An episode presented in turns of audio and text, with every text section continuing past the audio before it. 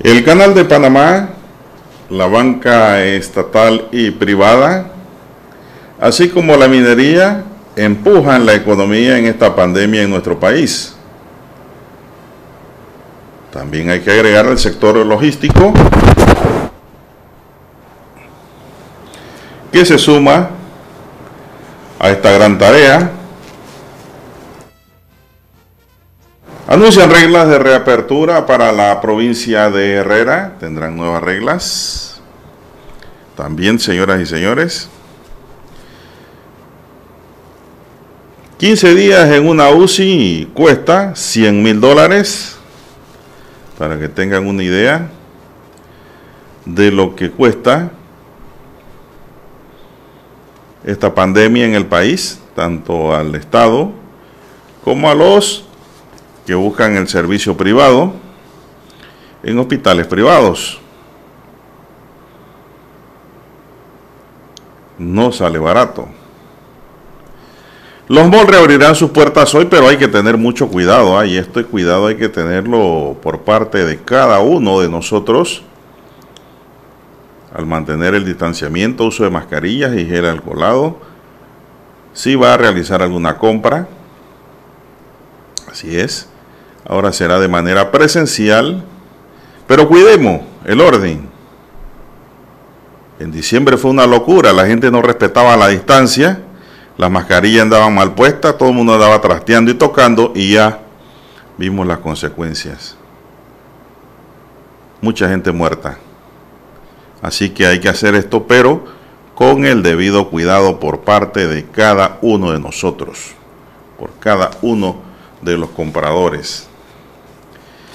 Hay un desastre en la caja de Seguro Social y es culpa de la Junta Directiva. El subdirector de la caja denunció manipulación de la data y una falta de capacidad terrible, entre comillas, para conducir la institución con un director que tiene las manos amarradas y que enfrenta una junta directiva que toma cada día una de las decisiones. Así es, según manifiesta el subdirector. Hay que darle un adiós de pie y con una ovación al profesor Ricardo Arturo Ríos Torres, historiador, dirigente de la generación de 1958 que gestó la Operación Soberanía. Pues ha partido hacia el más allá el distinguido maestro y amigo de esta mesa quien en múltiples ocasiones ha participado en diversas entrevistas realizadas por Omega Estéreo. Pues ha partido. Que Dios lo tenga en su seno.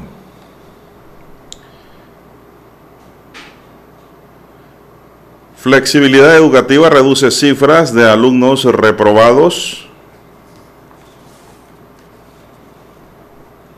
También tenemos que Constructora MECO recibe calificación positiva la firma Fitch Rating confirmó la calificación AA PAN para MECO con una respectiva o perspectiva estable debido a su desempeño en 2020, el cual fue uno de los más difíciles para el sector de la construcción en todo el país.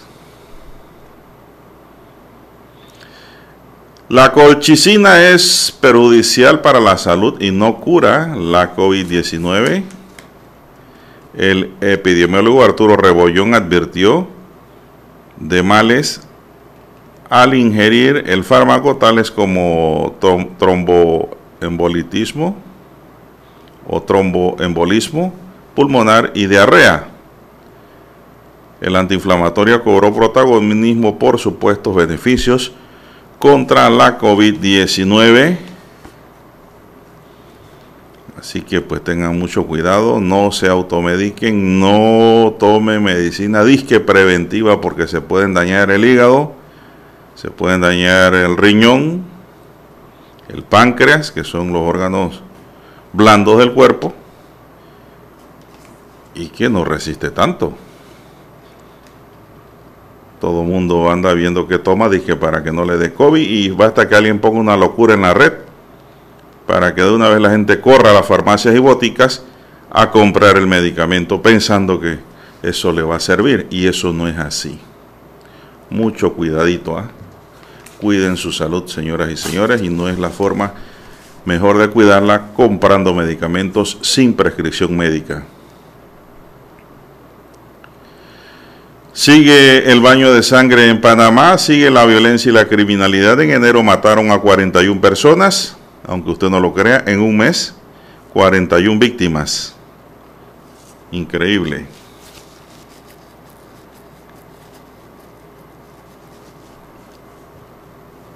Extranjeros también reclaman su bono. La entrega del beneficio en las juntas comunales es un dolor de cabeza para los extranjeros se quejan del desorden y en muchos casos hasta discriminación. Oh señor, si están en Panamá, tienen que comer igual que un panameño. Primero por el derecho humanitario a la vida, que debe ser de orden general en todo el mundo entero. Y dos, por la protección que tiene que darle el gobierno a los extranjeros en el país por constitución.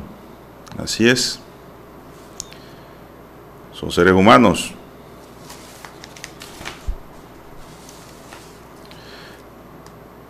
También tenemos que el sistema permitió recibir las vacunas antes. El embajador de Israel en Panamá, Reda Musur, detalla las bondades de la salud pública en su país.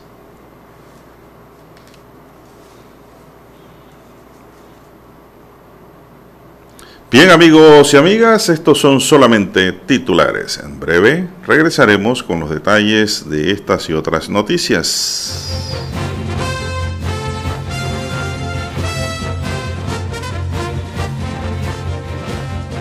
Esta es Omega Stereo.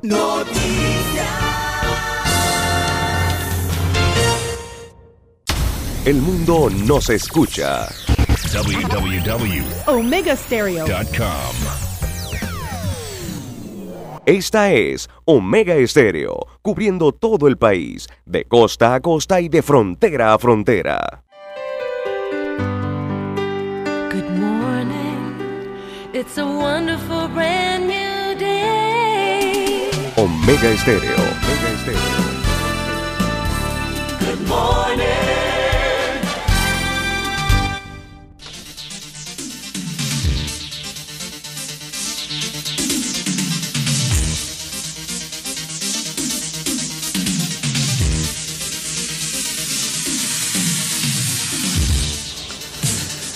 Bien amigos y amigas, muy buenos días. Hoy es lunes primero de febrero del año 2021. Se nos fue el mes de enero con la celebración de la fiesta de San Juan Bosco ayer, vía virtual, el Padre y Maestro de la Juventud, para todos los cristianos católicos y sobre todo la familia salesiana. Así que pues Ayer no hubo esa multitud que siempre acompaña a este santo como ejemplo para la juventud. en una veneración, diríamos nosotros, de reconocimiento al sacrificio de un hombre santo, respetando siempre que el que manda y el jefe de todos es Dios. Eso es muy importante aclararlo. Pero eso no priva de que usted le haga un reconocimiento a un hombre dedicado a la enseñanza y a la educación, como fue el padre San Juan Bosco. En el tablero de controles está don Daniel Arauz Pinto. En la mesa informativa les acompañamos. César Lara y un servidor Juan de Dios Hernández Sanjur para presentarles las noticias, los comentarios y los análisis de lo que pasa en Panamá y el mundo. Iniciando la jornada como todos los días con fe y devoción, agradeciendo ante todo a Dios Todopoderoso por esa oportunidad que nos brinda de poder compartir una nueva mañana. Y de esta forma, en este nuevo mes, llegar a sus hogares, llegar a sus vehículos, ¿verdad? Acompañarles a esta hora de la madrugada y donde quiera que usted se encuentre en Panamá y en cualquier otro lugar del mundo. A otra hora ya, claro sí, claro que sí. Bien, bien, pedimos para todos salud divino tesoro, seguridad y protección ante tantos peligros que nos rodean de toda naturaleza, así como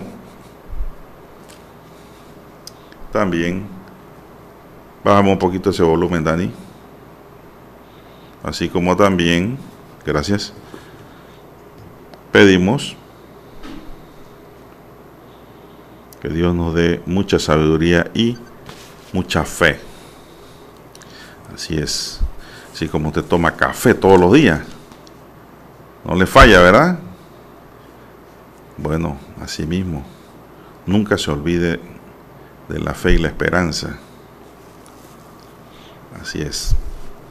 Mi línea directa de comunicación para los amigos y amigas oyentes es el doble seis catorce catorce cuarenta y cinco doble seis catorce catorce cuarenta y cinco es mi número directo de WhatsApp para los amigos oyentes. También me pueden escribir allí a la otra línea si está en el Telegram. Veo que mucha gente se ha agregado al Telegram, pero no lo están usando. Están allí eh, como esperando ver qué dice WhatsApp. Entonces Lara está en el Twitter. Lara, ¿cuáles son sus cuentas?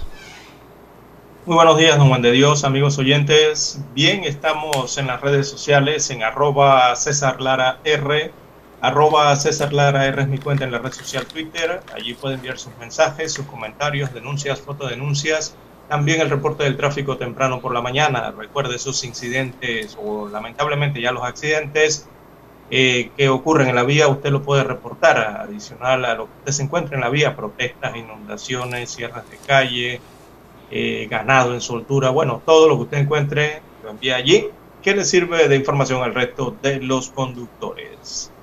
Buenos días, don Juan de Dios. ¿Cómo amanece para hoy, bueno, muy bien, muy bien. mes de febrero. Muy bien, excelente, gracias a Dios. Excelente. Un febrero. Así es. Un febrero de 28 días. Sin carnaval. Exacto. Repetimos, sin carnaval. Hay que trabajar todos los días menos el martes. Y, y ese martes nadie se resbale. Yo le hubiera metido el martes con, de cuarentena, Lara. Créeme. Bueno, se, se, estipula que será sábado y domingo de cuarentena. Es lo que se espera. Eh, y el martes de carnaval, eh, día feriado. Así va a ser un día feriado y eso sí, me imagino que va a haber una declaración de que no debe haber aglomeración, no debe haber fiesta. Eso hay que, eso el Ministerio de Salud que pele el ojo, ¿ah? que si no dice o hace nada, se forma el desorden. No crea, la gente espera un día que, ah, la, gente, pues que no es responsable, porque la mayoría somos responsables, pero siempre un minúsculo eh, grupo daña la cosa. Así es. Si usted tiene una uva podrida dentro de un viñedo, créame que esa uva podrida le va a dañar todo el resto. Así que hay que tener mucho cuidado. Ah, esto ha empezado a mejorar un poquito, Lara. Por definitivamente que el confinamiento ha demostrado que sí mejora la condición en Panamá, Lara. Sí, claro que sí. De los contagiados y muertos. Eso, eso es innegable e indudable. No hay de otra. El confinamiento ayuda, aunque a muchos no les guste. Mí sí me gusta porque la verdad es que yo le tengo gran respeto y temor al COVID-19, Lara. A pesar que creo que me he enfrentado dos veces, no quiero una tercera. A pesar de que he ganado dos veces, tengo entendido, por las explicaciones que me han dado los médicos, que me han atendido, no quiero enfrentarme de nuevo, es muy peligroso. Y hay gente que no tiene conciencia.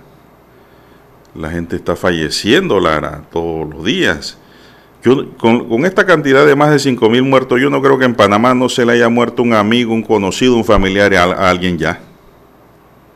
O que no, le haya dado COVID. No, yo estoy hablando de los muertos. Si da el COVID y se supera, bueno, se pasó, pero estamos hablando de los que se van por este, esta, esta pandemia, por, por esta enfermedad. De seguro que si no hubieran tenido el COVID no mueren, aunque hubiesen tenido inclusive otras complicaciones. Pero entonces esto nos debe llamar a la conciencia y a la reflexión de cada uno de nosotros, don César porque no podemos seguir en este son. Tenemos que humanizarnos más y ser más solidarios, más consecuentes con la realidad. Si no tienes nada que hacer en la calle, no andes por la calle, es la primera regla. ¿Haciendo qué? ¿Visitando a quién? Rompiendo burbujas familiares. Entonces, no usando las medidas preventivas que se requieren, las medidas de bioseguridad cuando visitas un local. Entonces hay que, hay que, hay que, darle, hay que darle con seriedad a esto. ¿ah? Yo sí respeto esa enfermedad, el COVID, créame, Lara. Yo la respeto y le voy a decir que hay que tratarla con cuidadito. Vamos a una pausa, dígame César, dígame, no se me quede callado. Tenemos que hacer la pausa, don Juan de Dios. Vamos a regresar, eh, venimos con las cifras eh, de la COVID-19 en la última jornada y también lo que nos dejó enero eh, con esta enfermedad mortal, ya que hubo récord de fallecidos, como usted bien señala, en el país, don Juan de Dios. Adelante, Dani. Para anunciarse en Omega Estéreo, marque el 269-2237. Con mucho gusto le brindaremos una atención profesional y personalizada su publicidad en Omega Estéreo. La escucharán de costa a costa y frontera a frontera. Contáctenos 269-2237. Gracias. En centrales telefónicas, la casa del teléfono es tu mejor opción. Asesoramos y ofrecemos buena atención con años de experiencia trabajando para ti. La casa del teléfono, ubicados en Via Brasil y lista hermosa. La casa del teléfono, líder de telecomunicaciones. La casa del teléfono, distribuidores de Panasonic. Ven a visitarnos. La casa del teléfono. 229-0465 lcdtcorp.com Distribuidor autorizado Panasonic.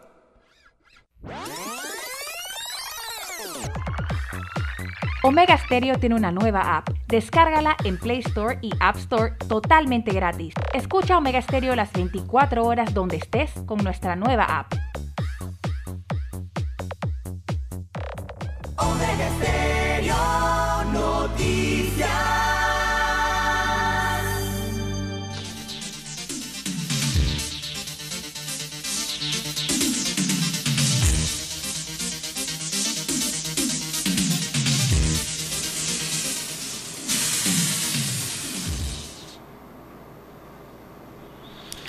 Continuamos. Bueno, don César, eh, fin de semana, pues, fin de semana, fue un fin de semana de mucha, mucho verano,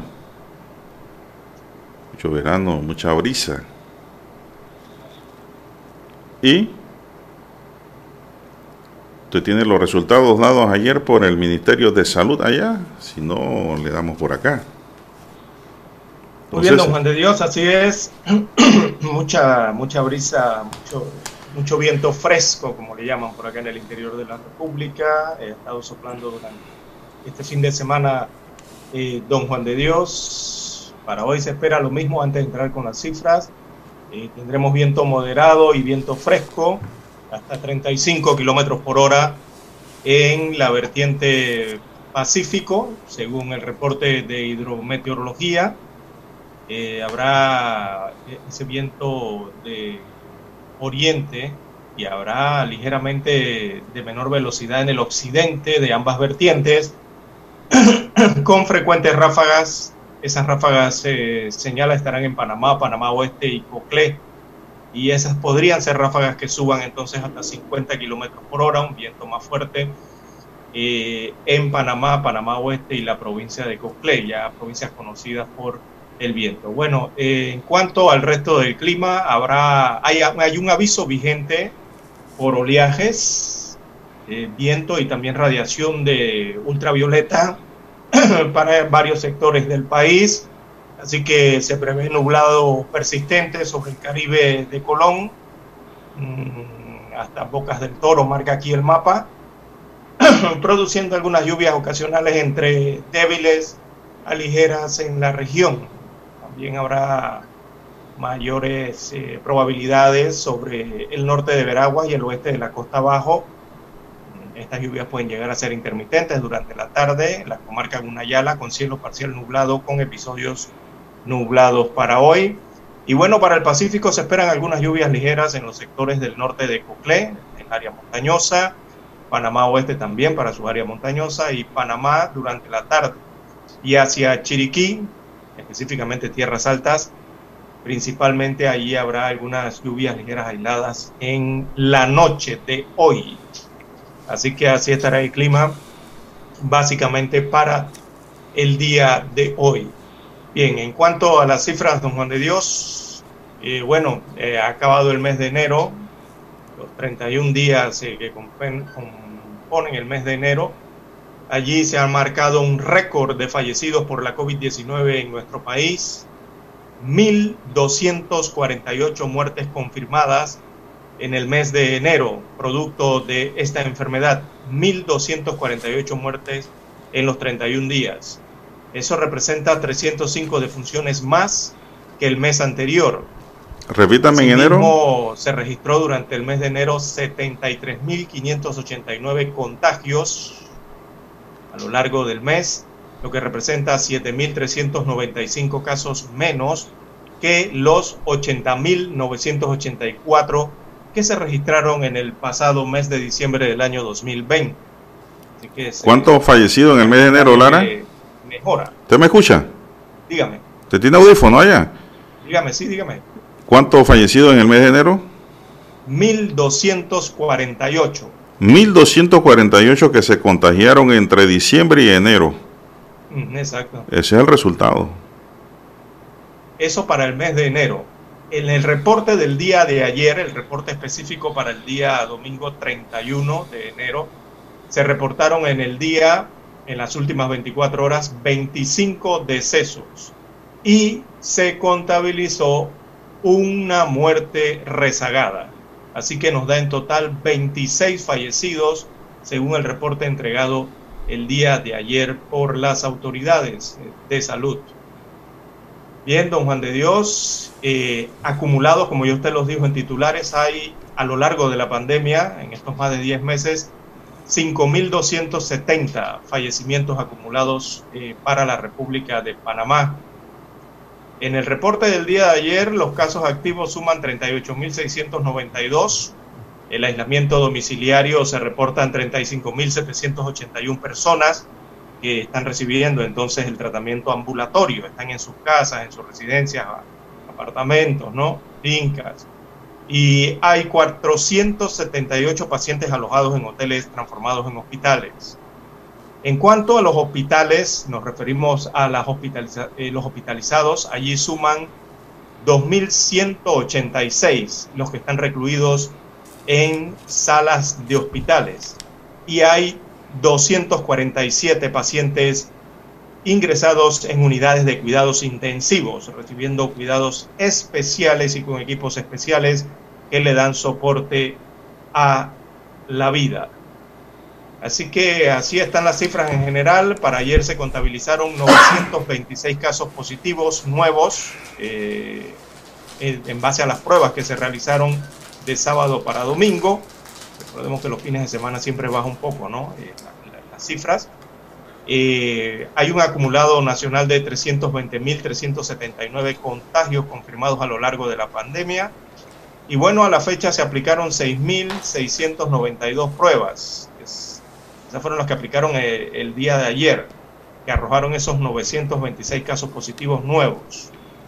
En cuanto al porcentaje, veamos rapidito aquí en la tabla, el porcentaje de positividad está en 13.8%.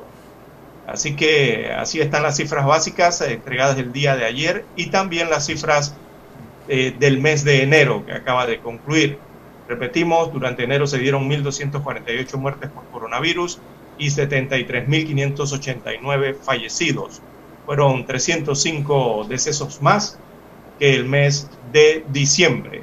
Y precisamente, don Juan de Dios, la semana número 4 de este año del COVID-19 finalizó el sábado. Algunos contabilizan como la semana 57, ¿no? Dándole seguimiento continuo a las semanas. Y bueno, esa semana terminó, o sea, del domingo al sábado pasado, 207 fallecidos. En esos siete días eh, fueron 68 menos que la semana anterior. Y en esos siete días también 9.135 contagios, eh, que fueron alrededor de 4.090 menos que la semana anterior, haciendo la comparativa. Así que hubo en porcentajes un 24.7% menos de deceso comparando esa semana con la anterior y un 31% de infectados menos, 30%, 30.9% menos que la semana número 3. Eh, así están entonces las cifras, el promedio de muertes por día en esa semana fue de 29.6 personas y el de contagio de 1.305. Así que a lo largo de la semana la tasa de contagio fue del 13.4%, la semana anterior había sido del 15.9%. Se nota entonces una disminución en cuanto a la intensidad que traía la pandemia para estas semanas, don Juan de Dios? Bueno, antes de ir al himno nacional, tenemos aquí un oyente que nos escribe al 22 del 2236 dice hay un tranque nunca visto de Panamá este a Panamá. Al parecer no terminaron los trabajos este fin de semana, tuvieron todo el fin de semana para trabajar en la carretera vieja, en el tramo Arreján Panamá Dice que por eso todo se ha desviado ahora al centenario.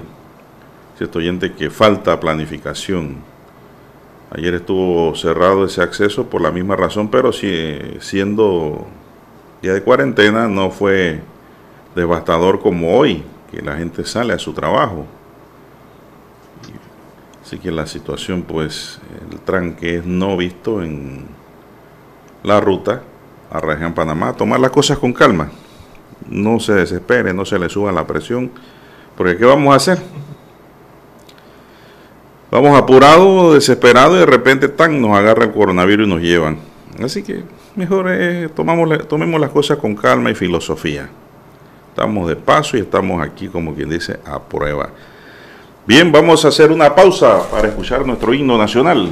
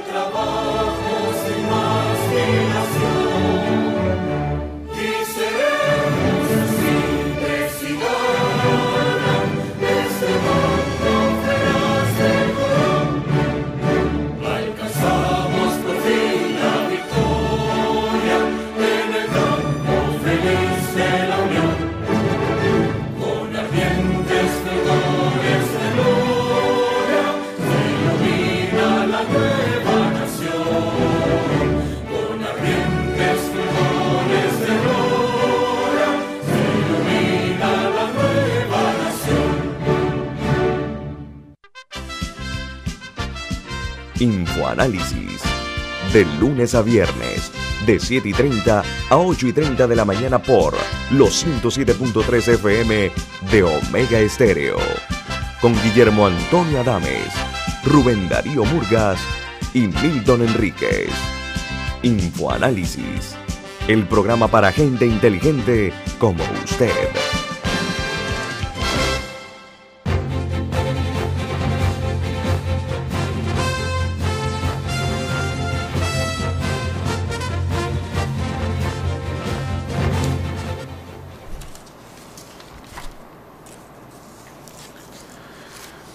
Bien, seguimos. eh, son las 6, 6 minutos, 6, 6 minutos, señoras y señores, 6, 6 minutos en su noticiero Megesterio, el primero con las últimas. Bueno, dice un oyente que me escribe aquí al WhatsApp, doble 6, 14, 14, 45, sobre la avalancha de carros. Dicen, ahí dice, hay una avalancha de carros para la ciudad. Este oyente del 2707, la mayoría me imagino son empleados de gobierno que andan por todos lados con el bendito carnet de trabajo, no importa qué entidad sea, dice este oyente. Este oyente opina así. Claro que ahí vienen muchos empleados públicos, claro. Eh, indudablemente. Bueno, los molis y las salas de belleza podrán reabrir hoy. El Así comercio al por menor de forma presencial, entre ellos los malls, salas de belleza, barberías y centros de atención a la primera infancia, son los llamados CAIPIS. Son las actividades que podrán reactivarse a partir de hoy en las provincias de Panamá y Panamá Oeste según lo establecido por el decreto ejecutivo 66 de enero de 2021. Eh, eh, Duque, presidenta de la Asociación Panameña de Centros Comerciales de Panamá, señaló que tener una fecha de apertura es positivo porque ya estábamos en una incertidumbre de ver cuándo íbamos a re- reaperturar. Duque dijo que esto crea nuevamente una estabilidad y unos nuevos replanteamientos de negocios que tenemos que hacer.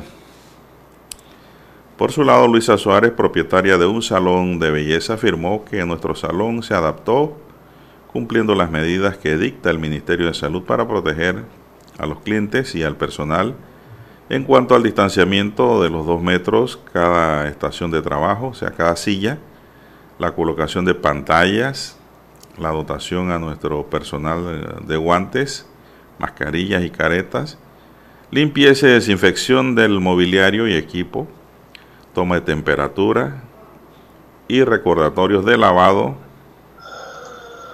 frecuente de manos. Eso es lo que dice la dueña de un salón de belleza. Por su parte, la directora nacional de Servicio de Protección Social, eh, DISPROS del MIDES, Silka Huelvas, ha señalado que todos los centros de atención integral a la primera infancia tienen protocolos y lineamientos para el retorno que garantizan que los servicios y atenciones brindadas a los infantes dispongan de todas las medidas de bioseguridad. Dijo que ningún padre de familia está obligado a enviar a sus niños a los CAIPIS. Así que pues eso tampoco es una obligación. La gente los lleva a Lara es porque no tienen realmente otra alternativa. Pero si usted tiene alternativas, no lleve a su niño al CAIPIS. ¿Para qué? Lo atienden en la casa. Son las 6, 9 minutos, así que pues Lara ya puede ir al barbero desde hoy. Así es.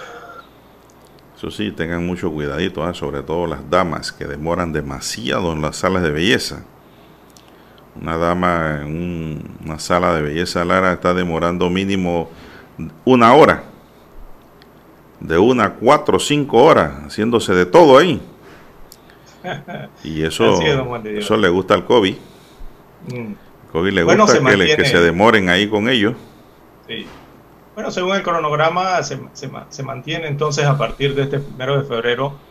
Eh, se va a permitir a partir de hoy el comercio al por menor presencial en las provincias de Panamá y de Panamá Oeste. Esto está dentro del plan de reapertura, eh, un plan de reapertura que es gradual, eh, que está establecido por decreto ejecutivo. Así que reablan, como ustedes bien señalan, reabren los salones de belleza, las barberías, el comercio al por menor presencial, presencial, eso es importante, y los centros de atención integral para la primera infancia, que son los CAIPIS. En cuanto al acceso de los comercios, eh, se mantienen las compras por género, don Juan de Dios. Hay que recordarle eso a los amigos oyentes. Los lunes, los miércoles y los viernes para las mujeres y martes y jueves para los hombres. En las provincias de Panamá y Panamá Oeste se puede circular sin restricción de número de cédula, eh, para que lo tenga pendiente los amigos oyentes. Panamá y Panamá Oeste sin restricción del número de cédula a partir de hoy, primero de febrero. Eh, el tema de los bancos, eh, los bancos pueden prestar sus servicios de lunes a viernes desde las 8 de la mañana. También importante ese horario que va a establecer eh, los bancos a nivel de estas provincias. Así que las personas pueden realizar las operaciones sin ningún tipo de restricción por género en los bancos. El Ministerio de Salud también eh, ha recomendado que, la utilización de lo que es la pantalla facial y que sea utilizada a la hora de asistir a los bancos, también a los supermercados y a los sitios donde pueden generarse aglomeraciones. La principal recomendación que se observa entonces en el decreto. Así que la reapertura de los restaurantes, por otro lado, don Juan de Dios, eh, esa es otra arista especial ¿no? que se está analizando para estos días por parte de las autoridades Así que la, apertura de los restaurantes de forma presencial aún está en evaluación. Ellos no abren hoy. No. Están en evaluación por parte de las autoridades. Pues el gremio, recordemos, rechazó la colocación de mamparas exigidas por el MINSA por representar una inversión importante en medio de la peor crisis económica que enfrenta el sector eh, producto del cierre de la pandemia. Dice que no hay presupuesto para invertir en comprar este nuevo mobiliario para los restaurantes, mobiliario de salud, ¿no? de seguridad, o sea, serían mamparas. Así que debido a eso, bueno, eh, está entonces en, en evaluación el tema de los restaurantes, aunque escuché al ministro Luis Francisco Sucre señalar que la reapertura de los restaurantes cerrados desde la cuarentena decretada eh, se está evaluando y que existe la posibilidad de adelantar esa fecha.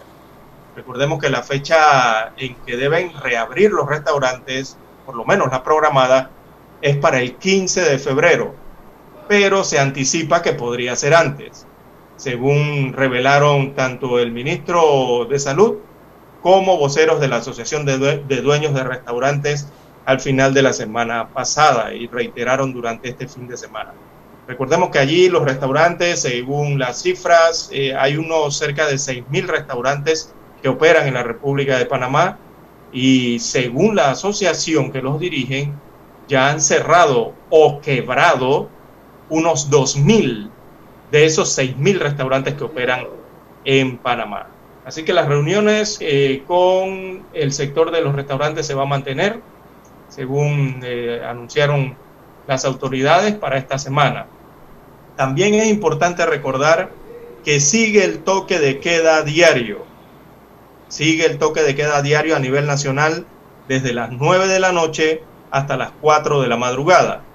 Además, en Panamá y Panamá Oeste y otras provincias se mantiene la cuarentena total los fines de semana, desde los viernes a las 9 de la noche hasta los lunes a las 4 de la madrugada. Importante reiterar esas medidas que todavía quedan, ¿no?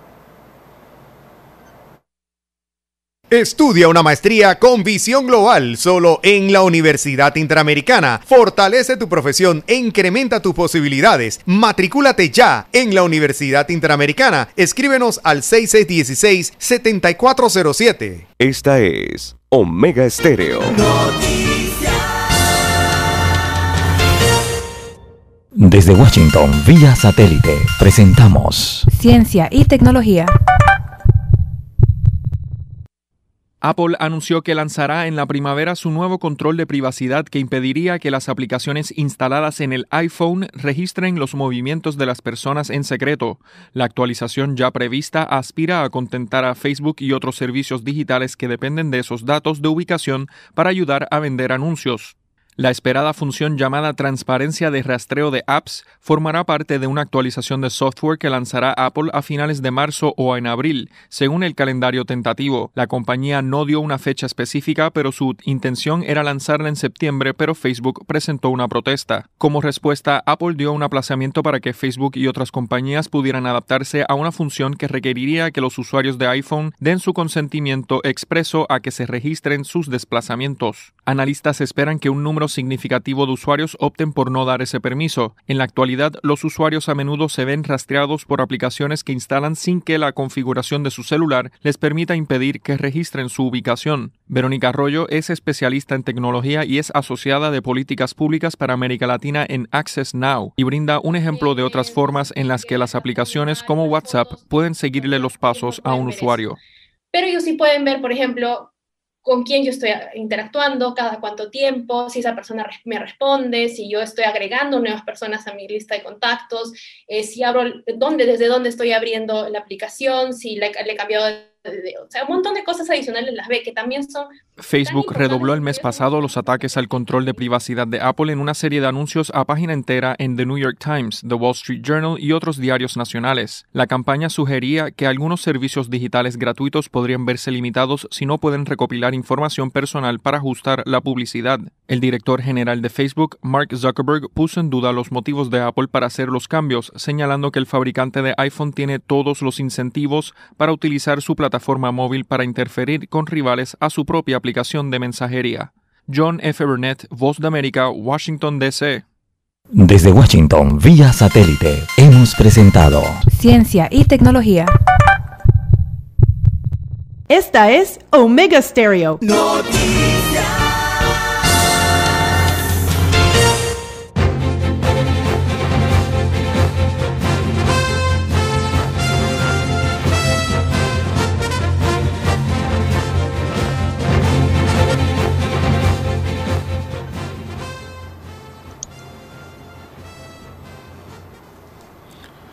Bien, seguimos, señoras y señores.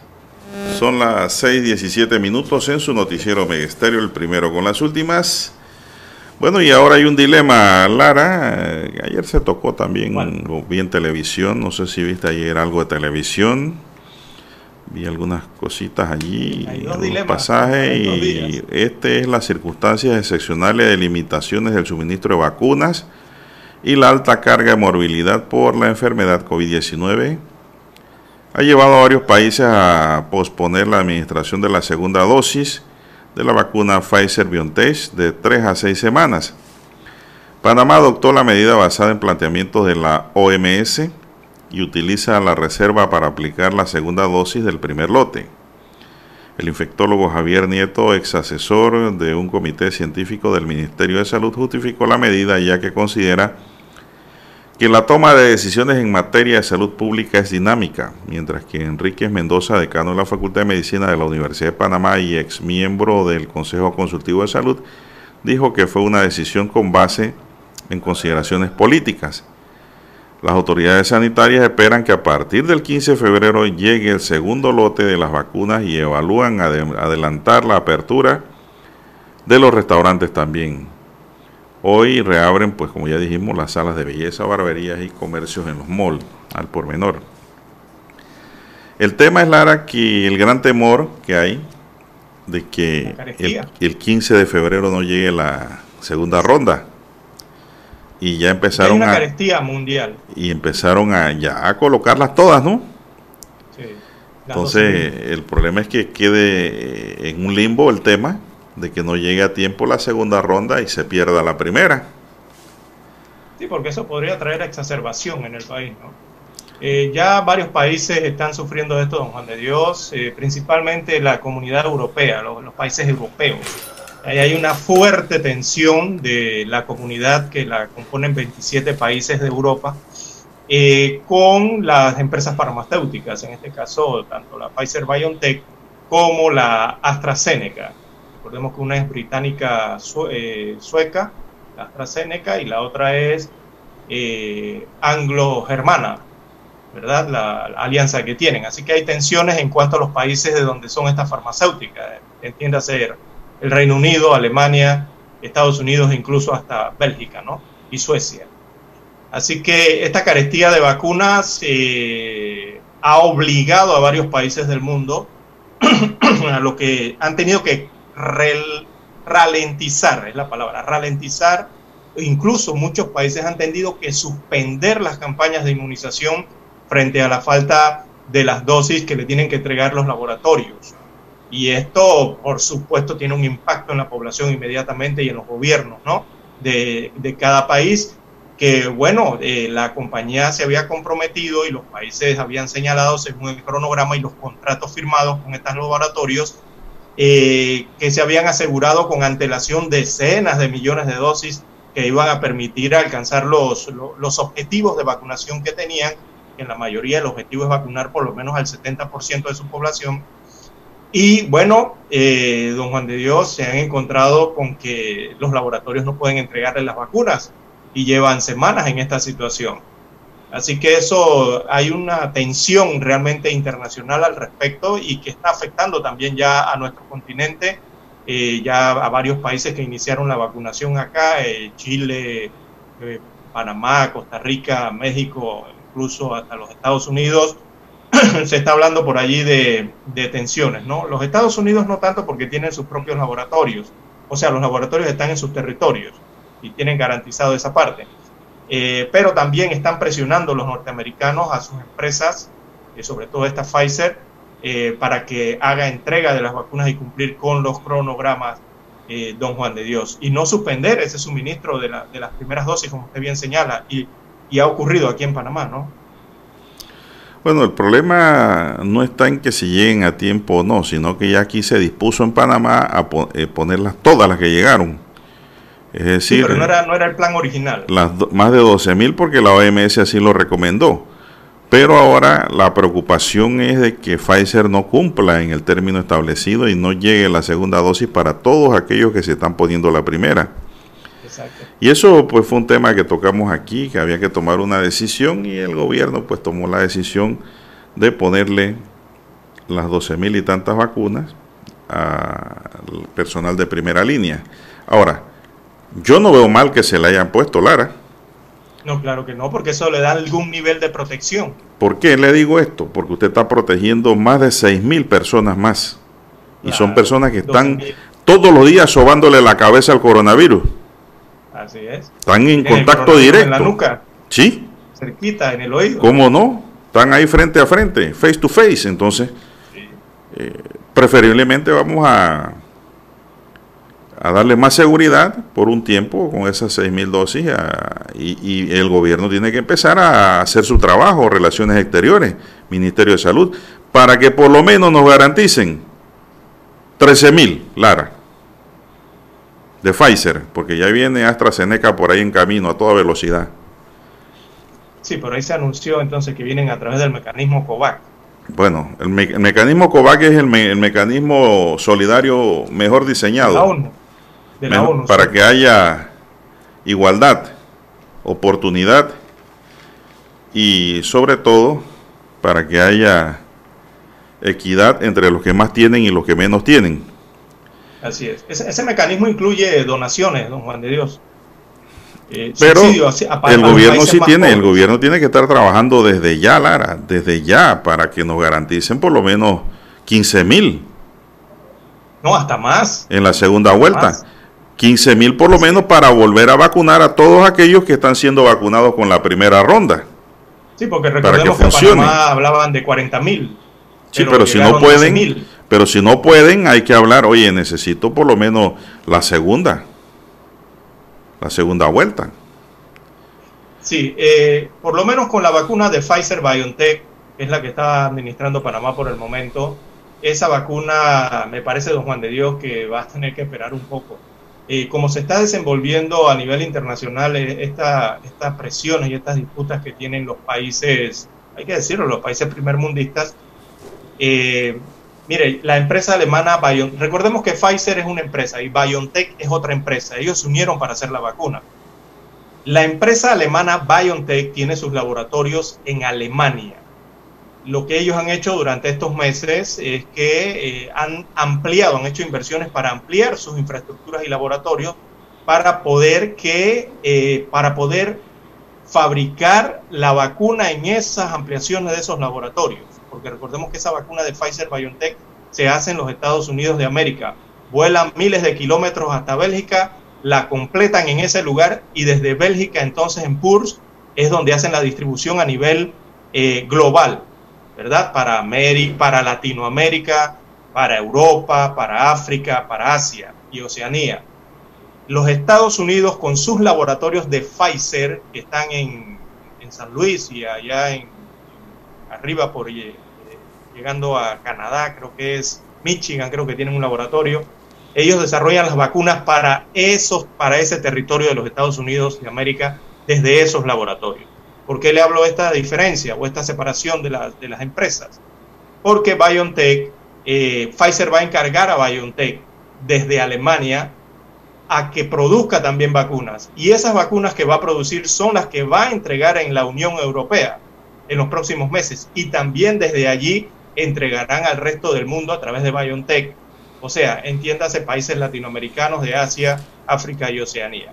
Ya BioNTech anunció el día de ayer que suministrará la Unión Europea 75 millones de dosis de esta vacuna, pero en el segundo trimestre, ¿verdad? Segundo trimestre, entienda que eso viene para el mes de abril tras optimizar entonces los procesos de producción en sus plantas propias en Alemania. Así que por lo menos han dado un paso ahí importante para ampliar lo que es la producción de la vacuna. Pero eso tomó un tiempo y bueno, retrasó también el envío y la entrega de estas vacunas a varios países en el mundo. Bien, son las 6.27 minutos, señoras y señores, 6.27 minutos. Bueno, reiteramos lo que dijimos de que el gobierno tiene que mantener eh, la comunicación fluida y directa con Pfizer para que cumplan por lo menos con una cantidad mínima, si no pueden con todo lo planteado, con todo lo negociado, para que los que están siendo vacunados, porque todavía no han terminado, eh, reciban su segunda dosis del mismo laboratorio, Lara, porque no debe ser que le ponen de Pfizer y después venga de otro laboratorio con la segunda. Esa no es la idea. La idea es que sea del mismo laboratorio. Bien, vamos a hacer una pequeña pausa y regresamos. Ay, suena el despertador, lavarme la cara, lavarme los dientes, comerme el desayuno, hacerme el café, prender las noticias. Todo eso y me doy cuenta que me robaron el televisor. Menos mal estoy con la Internacional de Seguros. Duerme tranquilo sabiendo que todo el interior de tu hogar está protegido contra robo. Con OptiSeguro Residencial de Internacional de Seguros. Cuando lo tienes, todo tiene solución. Llámanos hoy mismo al 206-4601. Internacional de Seguros, tu escudo de protección. Regulado y supervisado por la Superintendencia de Seguros y Reaseguros de Panamá. Omega Estéreo presenta el reportaje internacional vía satélite desde Washington.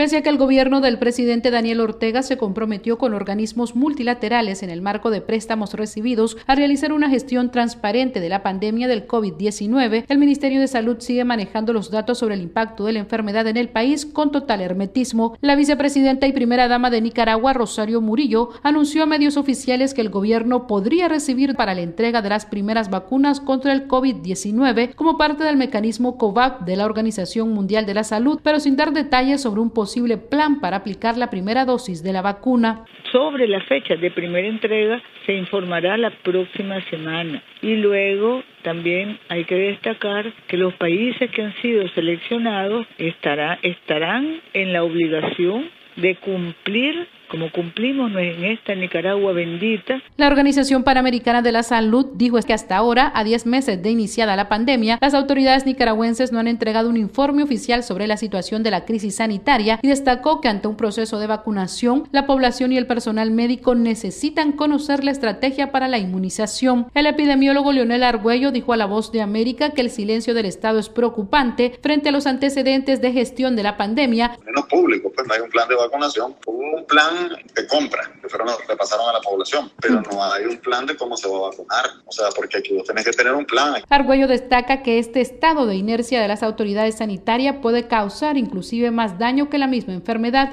Daliano Caña, Voz de América, Nicaragua. Omega Estéreo presentó el reportaje internacional vía satélite desde Washington. Esta es Omega Estéreo.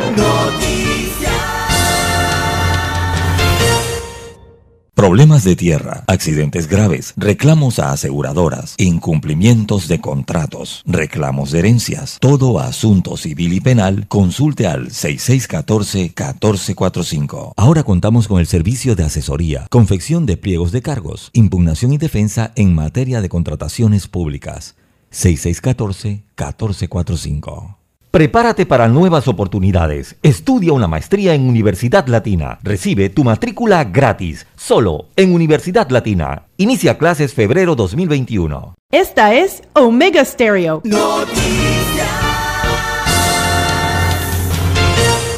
Presentamos Escuchando el periódico. los titulares de primera plana de los diarios locales de hoy.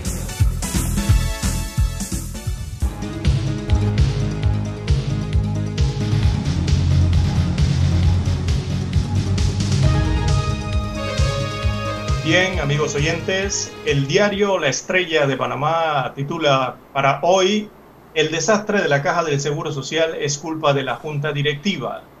El subdirector de la Caja del Seguro Social, Francisco Bustamante, denunció manipulación de la data y una falta de capacidad terrible para conducir la institución con un director de manos atadas que enfrenta a una junta directiva que toma cada una de las decisiones destaca hoy como principal titular la decana de la prensa nacional. También para hoy, la colchicina es perjudicial para la salud y no cura la COVID-19. Destaca el, el, epidemiólogo Arturo Rebollón, más bien advierte Rebollón, de males al ingerir el fármaco, tales como tromboembolismo pulmonar y diarrea. El antiinflamatorio cobró protagonismo por supuestos beneficios contra la COVID-19. También flexibilidad educativa reduce cifra de alumnos reprobados, eh, destaca el Ministerio de Educación. Es una estrategia que se va a implementar, esto a pesar de la crisis sanitaria que impactó de forma negativa la conectividad de los estudiantes. Panamá redujo en más de un 50% la cantidad de alumnos reprobados comparados con el año anterior. Actualmente un total de 21.233 alumnos deberán recuperar materias. El fenómeno ocurrió, según el Meduca, gracias al relajamiento de exigencias dadas las circunstancias. También para hoy, amigos oyentes, tenemos constructora MECO recibe calificación positiva. Destaca la estrella de Panamá en su sección económica que la firma Fitch Ratings calificó o confirmó la calificación AA- para MECO, con una perspectiva estable debido a su desempeño en el 2020, el cual fue uno de los más difíciles para el sector de la construcción en todo el país. También para hoy, amigos oyentes, el canal redujo las emisiones de CO2 del 2020. Así que la vía interoceánica contribuyó a la reducción de más de 13 millones de toneladas de emisiones equivalentes de dióxido de carbono al ofrecer una ruta más corta para los buques que transitan de un océano a otro, según informó la calculadora de emisiones del Canal de Panamá. También hay luto en el país. Eh, adiós, se da el adiós al autor e historiador Ricardo Arturo Ríos Torres, dirigente de la generación de 1958 que gestó la operación Soberanía. Así que pasa al alma de Ríos Torres. Bien, amigos oyentes, estos son los títulos que presenta en portada hoy el diario La Estrella de Panamá. Pasamos ahora a los que tiene en portada la prensa. Bueno, la prensa para hoy nos dice, gremios ven desbalance en el diálogo de la Caja de Seguro Social. El miércoles 3 de febrero se realizará la primera reunión de la mesa que discutirá el futuro de la institución. La distribución de puestos dentro de la mesa de, del diálogo de la Caja de Seguros Sociales generará disconformidad y así lo hace entre algunos de los sectores que tendrán la responsabilidad de enmarcar la hoja de ruta para evitar el descalabro de la institución. En la mesa del diálogo el gobierno tendrá nueve representantes, mientras que el sector privado y los trabajadores contarán con tres puestos cada uno, en tanto que los médicos Enfermeras, jubilados y empleados públicos solo tendrán uno. También hay representantes de los partidos políticos. Eduardo Gil, secretario de Convergencia Sindical, dijo que los trabajadores propondrán cambios en la estructura de la mesa el miércoles cuando se celebre la primera reunión. Aida Ureña de Maduro, representante del sector privado en la directiva de la Caja de Seguro Social, dijo que se estableció una hoja de ruta con los sectores más representativos, pero la mesa puede decidir si otros actores participan. El dilema de la segunda dosis de la vacuna se reactivan en comercios. Las circunstancias excepcionales de limitaciones de suministro de vacunas y la alta carga de morbilidad por la enfermedad COVID-19 ha llevado a varios países a posponer la administración de la segunda dosis de la vacuna de Pfizer BioNTech de tres a seis semanas. Panamá adoptó la medida basada en planteamientos de la Organización Mundial de la Salud y utiliza la reserva para aplicar la segunda dosis del primer lote. También el primer lote de 12.840 dosis de la vacuna Pfizer BioNTech llegó al pasado 20 de enero. El vacunómetro ayer reportaba 8.772 dosis aplicadas entre el personal de salud de primera línea de lucha contra la COVID-19. La segunda dosis se aplicará tan pronto llegue el próximo lote. También nos reportan 926 eh, casos nuevos ayer domingo, eh, de 6.692 pruebas en el día, es decir, bajaron las pruebas, ¿no? Me imagino que por la cuarentena de fin de semana. Eh, hospitalizados en UCI hay 247, también reportaron 25 fallecidos para hacer un total de 5.270. Positividad 13.8, positividad de las pruebas. Más titulares, son las 6.37 minutos, Serie del Caribe, federales le dan el primer triunfo a Panamá. La ofensiva y los relevos fueron claves, la novena de los federales de Chiriquí, representantes de Panamá en la Serie del Caribe 2021 que se juega en Mazatlán, México, tuvo un debut alentador tras vencer ayer seis carreras por tres a los Caribes de Anzuategui, representante de Venezuela. El elenco panameño sonó 14 imparables, tres de ellos los dio Allen Córdoba. Hoy el conjunto criollo se mide a los Caimanes de Barranquilla, Colombia, desde la una de la tarde, hora de Panamá. ¿A quién le va usted? ¿A los federales o a los Caimanes? Estoy desconectado totalmente de esto, Lara, del béisbol del Caribe. Voy a reconectarme hoy. mire, aunque Chiriquí ganó, los federales ganaron ayer, ganaron ayer lastimosamente fueron visitados por los amigos de lo ajeno, allá en Mazatlán, México, don Juan de Dios. Sí, unos ponchos, unos ponchos le robaron. Unos ponchos le robaron a los panameños. Sí. Bueno, 560 seguimos. dólares se perdieron. ¿Cuánto? 560 dólares eh, le robaron a los coches. A Noli a Marrero y a, y a Ashley Ponce. Así tampoco es la cosa, hombre. Pero ganamos el partido, por lo menos. ¿Cómo no? ¿Cómo no? Y también una rabia. Arraiján, pese a la crisis, los gastos no se detienen. Atención, el distrito de Arraiján en Panamá Oeste gastará 499.500 dólares este año en movilización del alcalde, los ocho representantes de corregimientos y otros funcionarios. Este municipio también desembolsará más de 250 mil dólares para celebrar 13 fechas, entre ellas la Navidad y los días del padre de la madre, del niño y del educador. Bueno, la deforestación eh, sentencia a Darien que se haga una investigación que permita la condena de quienes talaron de forma ilegal 188 hectáreas de los bosques cerca de los ríos Piula y Amarradero en la provincia de Darién. Fue lo que pidieron ayer ambientalistas y activistas a las autoridades. Esto luego de que el Ministerio Público anunciara que lleva adelante una investigación por la tala ilegal en estos bosques que son áreas protegidas del país. Bueno, hace como cuatro años le agrego aquí por anécdota Lara, me gusta compartir con los oyentes, interpusimos querellas penales, denuncias ante la NAN de Darién por una deforestación grande que se dio allá. ¿Y usted cree que ocurrió algo? No pasó nada. Esa es un área controlada, parece, por los que manejan el billete. Al final de la historia las investigaciones se caen. Y no hay sanción.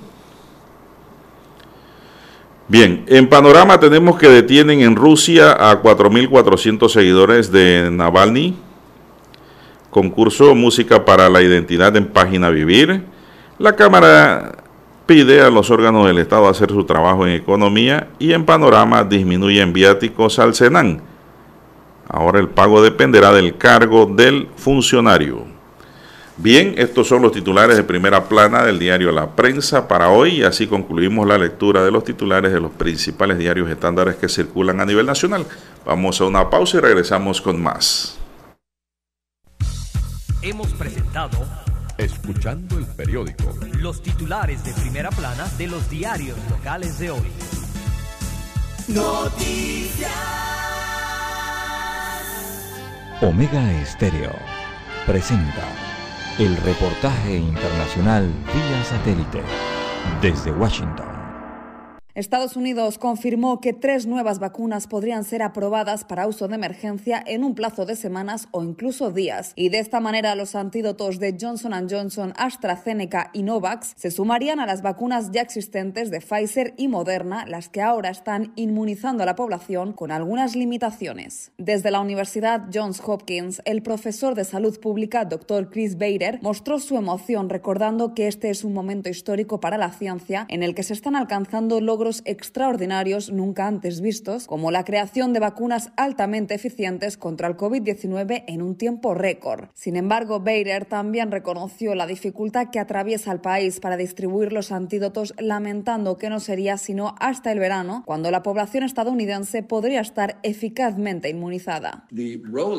El lanzamiento de estos dos productos tan eficaces ha sido lento y desafiante y está siendo demasiado lento para tener un impacto en el pueblo estadounidense. Hay más demanda que oferta. El proceso de vacunaciones se está llevando a cabo ahora en un momento en el que el índice de contagios continúa altamente elevado. Y es que Estados Unidos ha sobrepasado el umbral de más de 25.769.000 contagiados, lo que entorpece la misión de inmunizar a los ciudadanos. Por el momento, las nuevas vacunas mantienen a los expertos sanitarios con esperanza y una creciente expectativa en el antídoto de la multinacional estadounidense Johnson Johnson, que a diferencia de las vacunas de Moderna o Pfizer, requeriría una sola dosis, lo que resultaría revolucionario. Judith Martín Rodríguez, Voz de América.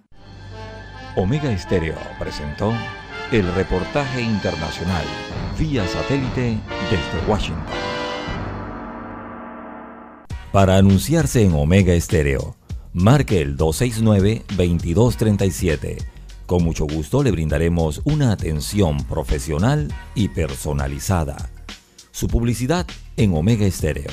La escucharán de costa a costa y frontera a frontera. Contáctenos 269-2237. Gracias.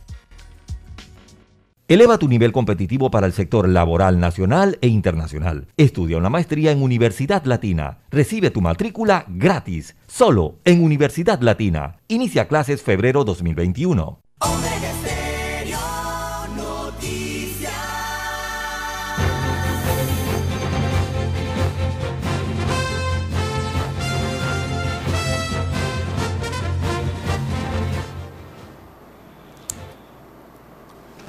Bien, seguimos. Son las 6:44 minutos, señoras y señores, 6:44 minutos en su noticiero Megesterio, el primero con las últimas.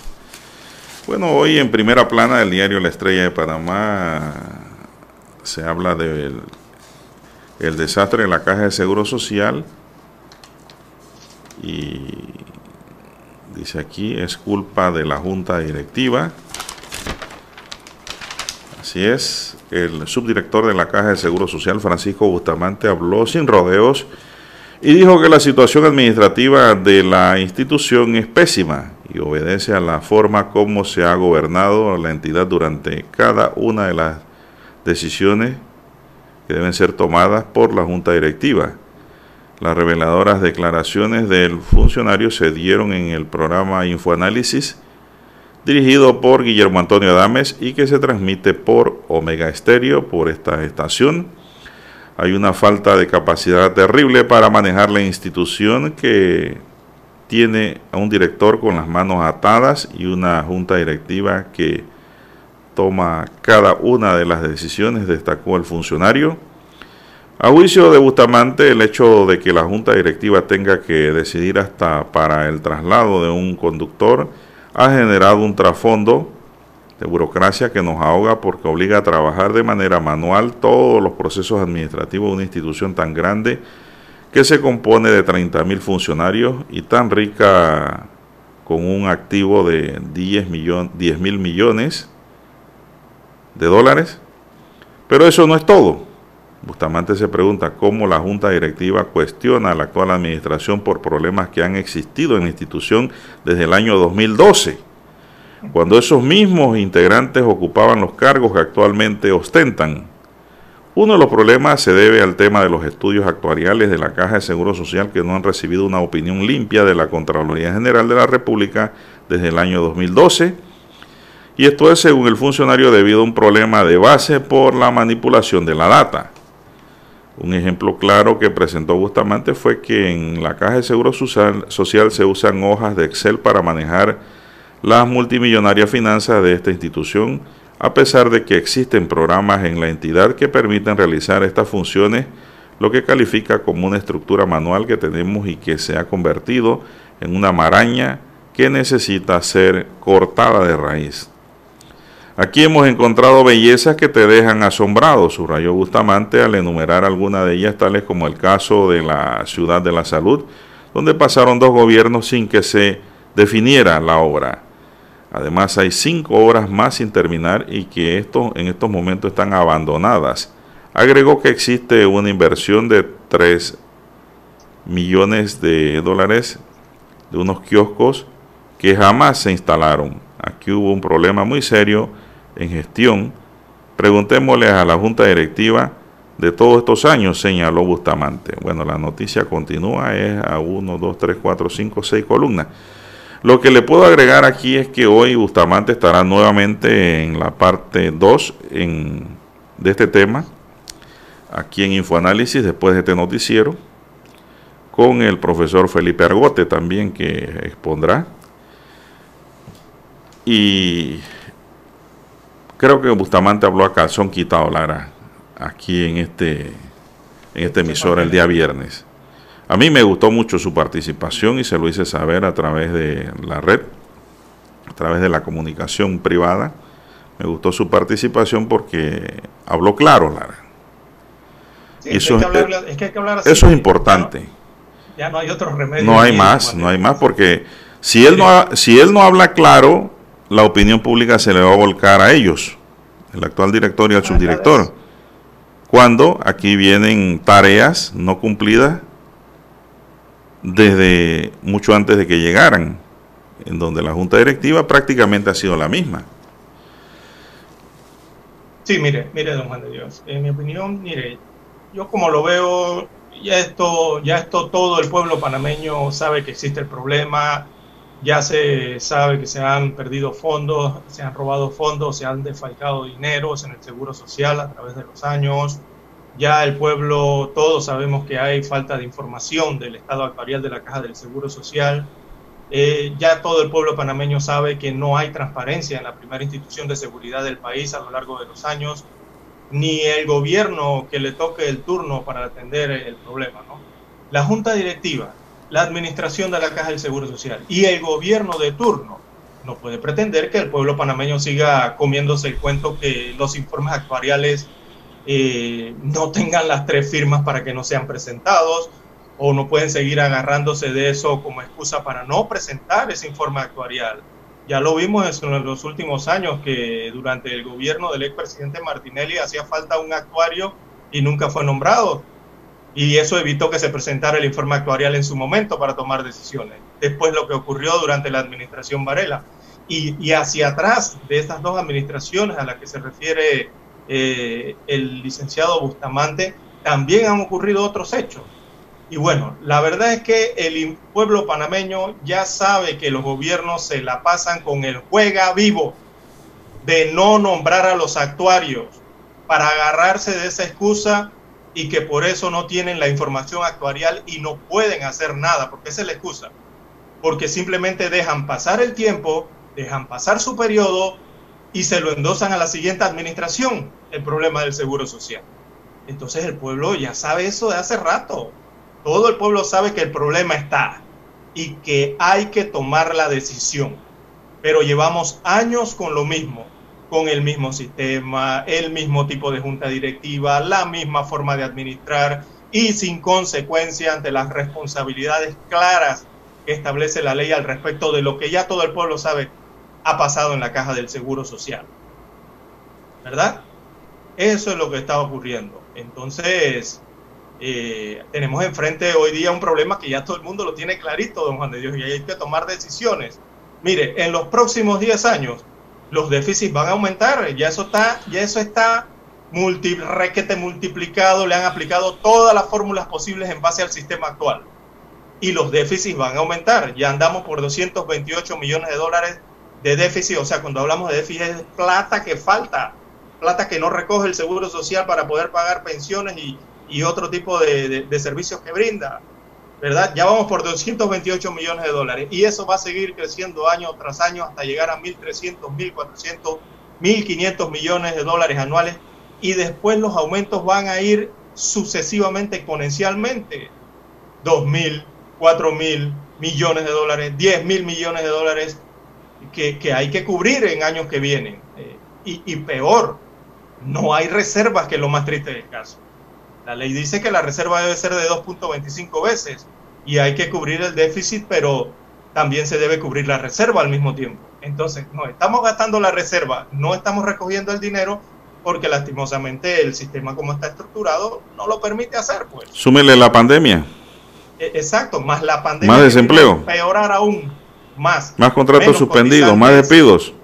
Exacto, menos cotizantes porque hay menos gente trabajando y hay más contratos suspendidos y hay menos recaudación para las arcas de la caja del Seguro Social.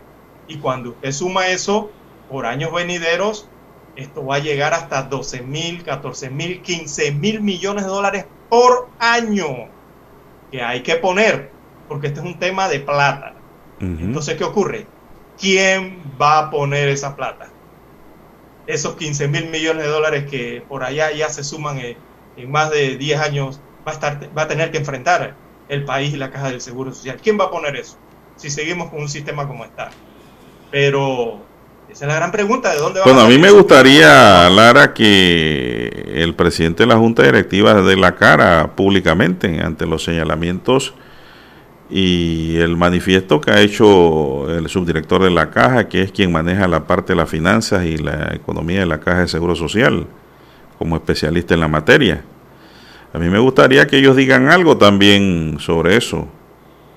Ojalá hoy o mañana también quisieran participar en Infoanálisis para escuchar la opinión de la Junta Directiva también, que es la que ha tenido la responsabilidad en lo que ha ocurrido en las últimas en los últimos lustros, según ha manifestado el subdirector de la Caja. ¿Usted no cree, don César? Sí, ah, claro que, claro que es así, don Juan de Dios. Por ejemplo, eh, a inicios de año, del año pasado, ¿no? Quiero que sepa que nos escuchan, ¿ah? No, no, sí, yo sé que nos están escuchando. ¿Cómo no? Dios, si esta es una estación que escucha en las mañanas. ha sido oyente Guillermo Puga. Sí, ¿no? Y todas las instituciones, don Juan de Dios, allá nos graban también. Así que eh, eh, a inicios del año pasado, recordemos, hubo una especie de crisis, ¿no? Que se generó allí en el Seguro Social y bueno, la junta directiva de allá propuso cinco, valga redundancia, propuestas, ¿no? Para tratar de salvar ese escollo en ese momento, Recordemos, se hablaba de que se estaba quedando solventes algunos programas, eh, algún programa. Eh, pero esas fueron propuestas para salvar por meses, por un año quizás, o dos años. Pero el problema aquí es que el problema es de fondo y siempre lo vamos a tener. No podemos seguir con los parches, don Juan de Dios. Que cada administración, cada gestión, cada cierto tiempo, cinco años, diez años, quince, nos vienen con un parche para tratar de salvar eh, a estos programas que entran en déficit. Pero si seguimos así va a llegar un momento que esos parches ya no nos van a servir, como creo que ya llegó ese momento, de que eso no va a aliviar nada, no va a, no va a solucionar nada. En, lo que va a hacer es lo contrario. Ya lo que estamos viendo es que el problema se agranda cada vez más. Cuando ponemos un parche, tenemos un alivio, pero el problema sigue creciendo.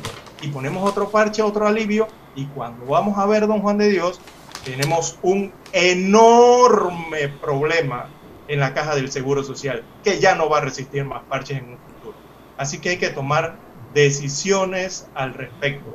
Sabemos que no son decisiones fáciles, es un problema bien complicado de verdad para la administración gubernamental, para la administración de la Caja del Seguro Social, para la Junta Directiva y para eh, las decisiones que van a tener que tomar los sectores que están involucrados en la Caja del Seguro Social. Y cuando me refiero a sectores son prácticamente todos los sectores nacionales del, en, en este país, porque la Caja del Seguro Social toca a todos los sectores principalmente al sector económico. Si la caja del Seguro Social está bien, la economía está bien.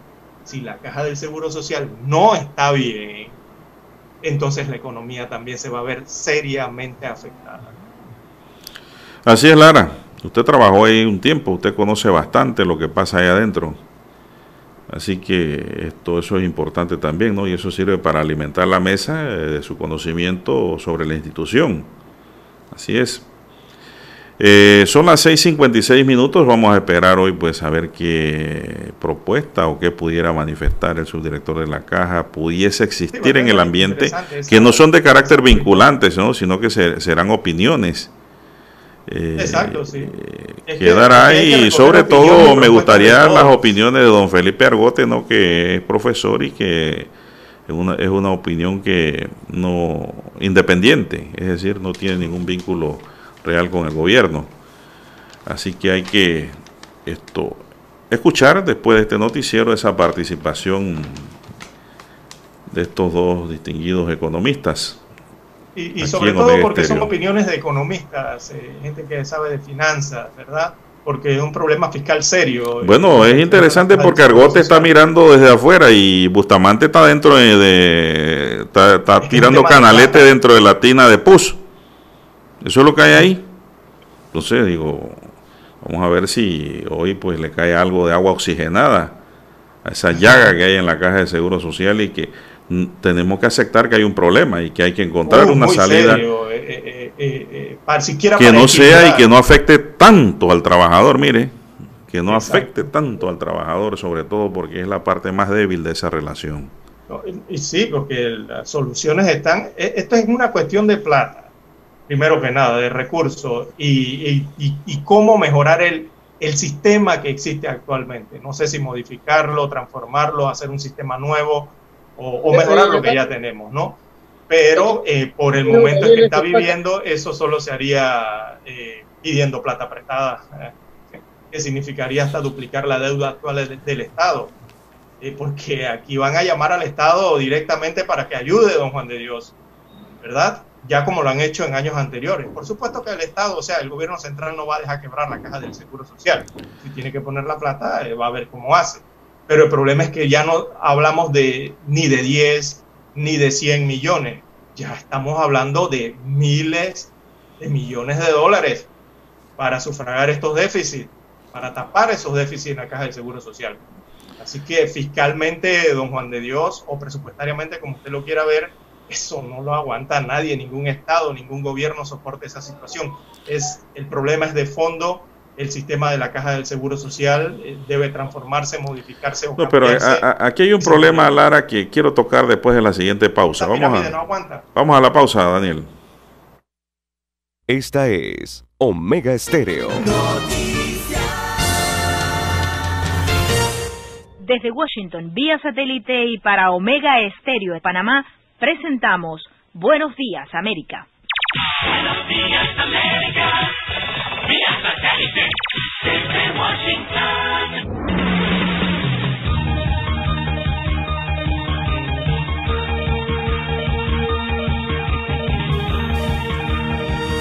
Desde Washington les informa Henry Llanos. La Corte de Apelaciones del Circuito del Distrito de Columbia falló que el gobierno de Estados Unidos podría reanudar las expulsiones de niños inmigrantes que crucen la frontera sur sin ir acompañados por uno de sus padres. El fallo emitido el viernes permitiría al gobierno del presidente Joe Biden reanudar las expulsiones emprendidas por el exmandatario Donald Trump, de acuerdo con una política de salud pública en la que se argumentó que era necesario hacer debido a la pandemia del COVID-19 y el presidente de Estados Unidos, Joe Biden, está dispuesto, dentro de ciertos límites, a considerar cambios en su propuesto paquete de ayuda para el coronavirus de 1.900 millones de dólares, dijo el domingo un asesor económico clave para que el dinero se envíe a los estadounidenses que más lo necesitan. Brian Dees, el director del Consejo Económico Nacional de Biden, dijo que la propuesta está calibrada para la crisis económica que se enfrenta pero que el presidente demócrata considerará una nueva propuesta de 10 senadores republicanos para un acuerdo de ayuda más limitado.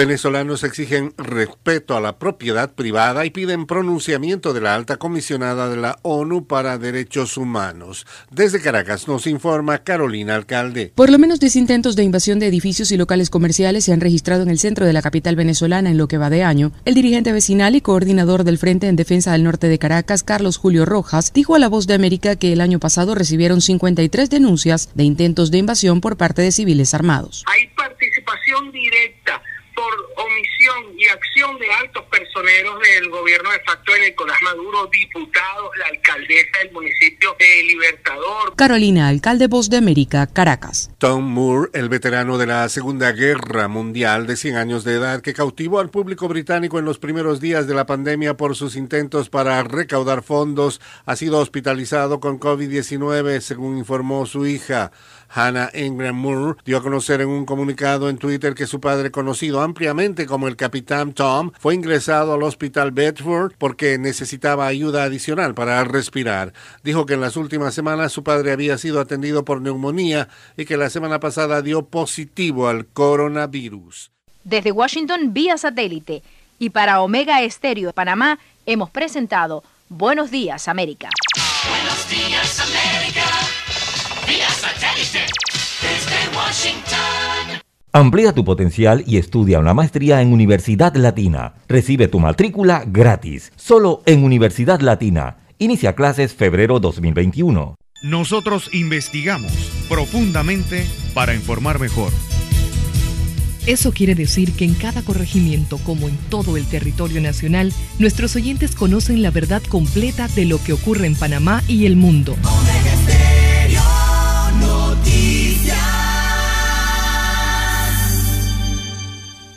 Problemas de tierra, accidentes graves, reclamos a aseguradoras, incumplimientos de contratos, reclamos de herencias, todo asunto civil y penal, consulte al 6614-1445. Ahora contamos con el servicio de asesoría, confección de pliegos de cargos, impugnación y defensa en materia de contrataciones públicas. 6614-1445.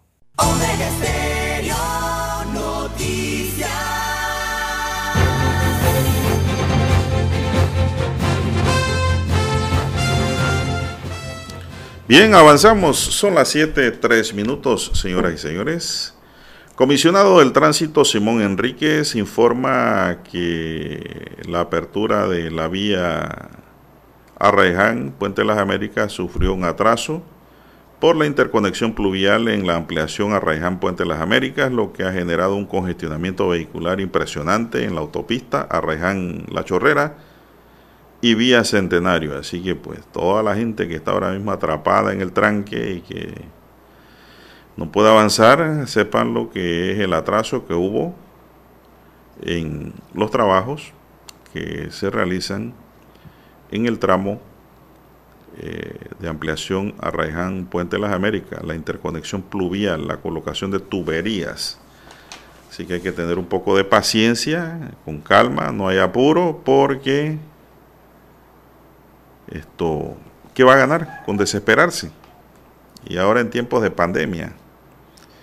Así que con calma, no altere su ritmo cardíaco, no se convierta en hipertenso de la noche a la mañana o por el apuro, no, con calma, con calma, como dice el hindú, con calma. Son las 7, 5 minutos, señoras y señores. Bueno, don César Lara, usted está en, quiero que sepan que César Lara está transmitiendo desde las provincias centrales. Ahora César Lara está en la provincia de Coclé. Bueno, y tocando el tema ya para cerrar, Lara, algo que destacó aquí el licenciado Francisco Bustamante, don Pancho Bustamante, como le decimos, eh, destacó que la razón de que existe una junta directiva conformada por representaciones gremiales que solo responden a sus gremios es lo que según el funcionario es uno de los principales problemas de esta institución. Ese tipo de estructura tiene que ser repensada, agregó. Yo sí creo que la junta directiva tiene que ser repensada, cambiada y reformulada o reestructurada, no, si no es cambiada. Dice, yo no estoy en contra de la representación gremial, hay que tener a gente que tenga la capacidad. Necesitamos una visión más amplia, dice Bustamante. Los gremios son libres de poner a quien quiera, pero eso tiene un costo, señaló el subdirector de la Caja de Seguro Social. Así es. Bueno, en eso yo estoy de acuerdo y siempre yo he cuestionado este tema. Esto no es una cooperativa, Lara. La Caja de Seguro Social no es una cooperativa que usted manda a cualquiera allí. Usted va a mandar a su representante.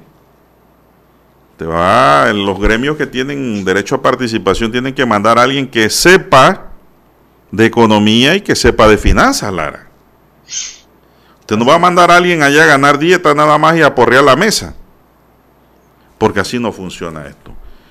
¿Por qué? Porque esta es una institución tan gigante, yo diría que es el primer banco del pueblo, por llamarlo de una manera cariñosa, en donde cada uno de los directivos tiene que tener luces, capacidad, experiencia y manejo de los temas numéricos y de proyecciones que se requieren para tener una mejor banca de ideas dentro de la junta directiva que proyecta en una institución realmente con funcionabilidad y con postergo, es decir, no una institución para el momento. Entonces, en ese sentido, yo comparto esa opinión. Los gremios pueden estar representados, pero si el gremialista no sabe de eso, sabe de derecho laboral, sabe de otra cosa, mande a alguien, un representante que en verdad sepa de eso. Y con esto yo no estoy coartándole el derecho a nadie. Zapatero a tus zapatos, Lara. Por ejemplo, yo trabajo la abogacía hace más de 20 años. ¿Qué voy a hacer yo en un cuarto de urgencia de médico? Si no soy médico. Y así mismo. Así nos vamos. Sin embargo, si tengo la, el conocimiento, la experiencia y el manejo y de, de aportar, porque eso es lo que se requiere, aportes allí, la junta directiva yo creo que engordaría y robustecería sus ideas, sus proyecciones y sus resultados sobre todo. Estas juntas directivas no son para ir a ganar dieta, Lara. Son para aportar y trabajar. Y yo creo que ha llegado el momento de una reestructuración real de este tema ahora con la apertura de la mesa del diálogo y los problemas incidentes que hay en la caja de seguro social que poco a poco la están desmoronando. Y no podemos dejar que esta institución se destruya, Lara para nada. No sé qué opinas. Claro, que no. Un problema de fondo muy serio, como ya hemos señalado, don Juan de Dios. No hay más curita que aguante eso eh, y que vuelva a explotar más adelante. No hay que tomar decisiones valientes en cuanto a este tema, porque el problema es tan grande para el país y su economía que lastimosamente es así. El parche no funciona más. Ya llegó el momento que eh, ya no se puede atenuar esta situación y hay que cambiar, transformar, ver otros ver, otros sistemas, eh, lastimosamente. No, y que no sea, Lara, la junta, esto. la junta directiva, perdona que te interrumpa, no, no sea para defender eh, intereses eh, gremiales de determinados sindicatos. Esto tiene que ser una visión amplia, cosmopolita, una, una, una visión general de lo que se defienda y se, sobre todo al trabajador en general y a los aportes y el sostenimiento de la institución. Cada uno en esa junta debe aportar ideas, pero ideas reales y concretas, factibles y que conlleven un resultado, pero tampoco, porque todo el mundo tiene ideas. Pero esto no es una mesa de, qué sé yo, de gente que no manejan la temática y van a escuchar y aprender. No, eso, eso no es una escuelita. más. Allí van los que de- saben y deben saber. Porque estamos hablando de una institución muy importante para el país, como es la Caja de Seguro Social, y para los trabajadores y también para los empresarios es importante esa para el institución. país entero. Si la caja del Seguro Social quiebra, quiebra la economía del país, eh, don Juan de Dios. No Digo, sé, allá aquí si esa institución que quiebra, se forma una guerra civil. Vamos a ser claros. Sí, exacto. Y tampoco hay que dejarse sorprender para caer en- y dejarnos pescar en río revuelto. Sí, que hay que tener cuidado. que esto nos sirva como la antítesis para crear Lara, re- eh, revolcones en el país.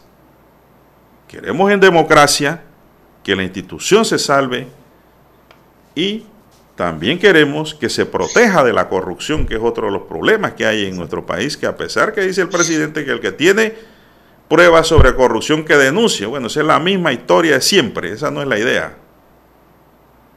La corrupción tiene que ser detenida desde adentro, con ejemplos del propio Así gobierno, sobre- poniendo en el tiesto a quien tenga que poner en su momento determinado como ejemplo para acabar con estos problemas que nos están destruyendo poco a poco como sociedad.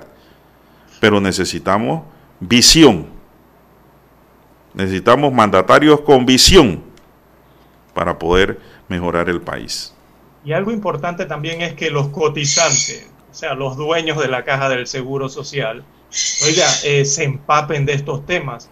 Usted, usted puede agarrar cualquier cotizante a nivel nacional y muchos ni siquiera saben eh, ciertamente qué es la caja del Seguro Social.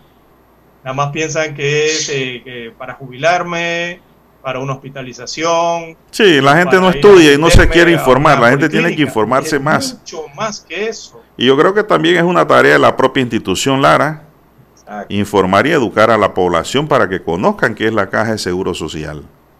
Exactamente. Y, y, y, y así Y cómo funciona. las serias consecuencias que Y que entiendan y que entiendan que lo que se aporta en realidad es la cuota. Eso no le alcanza para lo que pide la gente. ¿Por qué? Porque es de un carácter solidario prácticamente, de servicio. Yo a veces he escuchado gente que yo pago seguro. Si tú pagas seguro, pero tienes 10 hijos más la señora asegurada. Todos van a buscar servicios médicos, todos van a buscar medicina. También esperas jubilarte con lo que pagas, una cuota mínima, pero no estás educado y preparado no para entender de que te está dando un beneficio a la institución y lo que tú estás aportando a la institución no alcanza para nada. Exactamente. Esa es educación y formación a nuestra que- que población. trae para todos, ¿no? no simplemente para los cotizantes de la caja, sino para todos, incluso hasta para los que no han nacido aún. Todo eso son consecuencias. Nuevamente se asoma el lobo, como siempre nos dicen en Panamá, se asoma, se asoma el lobo con el tema del IBM, el riesgo del IBM, que lastimosamente estará en quiebra total. Ya se calcula que estará en quiebra golpe del 23 al 26. Aquí, cerquita, a la vuelta de la esquina, ya se agotan sus reservas para esos años. Si continuamos en la misma que vamos, van a agotar sus reservas en pocos años, 3, 4, 5 años más.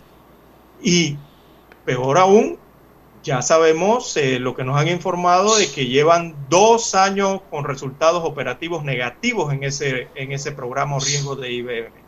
Eh, Bueno, digo, el- Lara. El, resultado operativo es que no está entrando la Vamos a ponerle una pausa aquí porque Francisco Bustamante, su director de la Caja de Seguro Social, y el profesor Felipe Argote estarán más tarde en el siguiente programa Infoanálisis.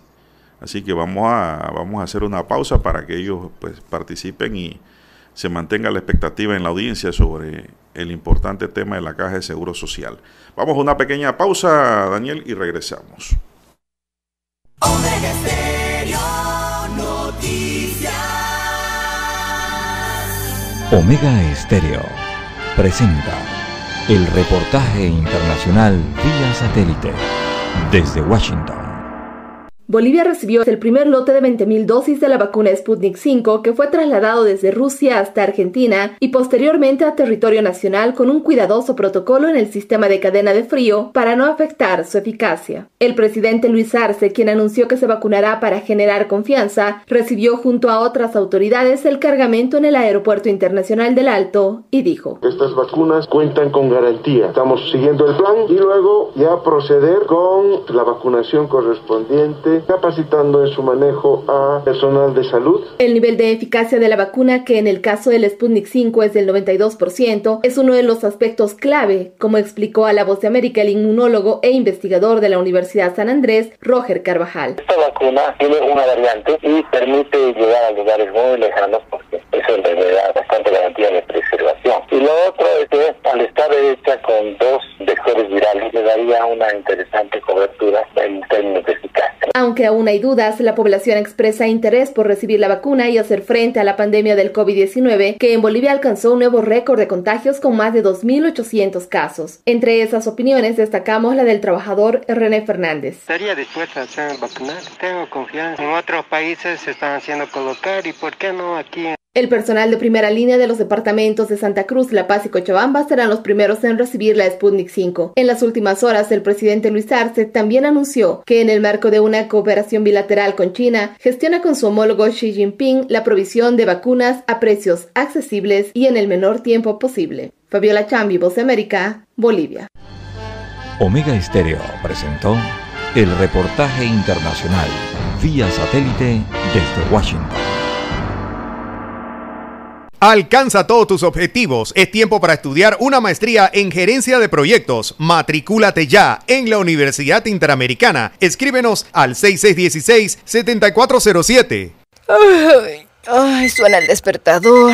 Lavarme la cara, lavarme los dientes, comerme el desayuno, hacerme el café, prender las noticias. Todo eso y me doy cuenta que me robaron el televisor. Menos mal estoy con la Internacional de Seguros. Duerme tranquilo sabiendo que todo el interior de tu hogar está protegido contra robo. Con OptiSeguro Residencial de Internacional de Seguros. Cuando lo tienes, todo tiene solución. Llámanos hoy mismo al 206-4601. Internacional de Seguros, tu escudo de protección. Regulado y supervisado por la Superintendencia de Seguros y Reaseguros de Panamá. Esta es Omega Estéreo.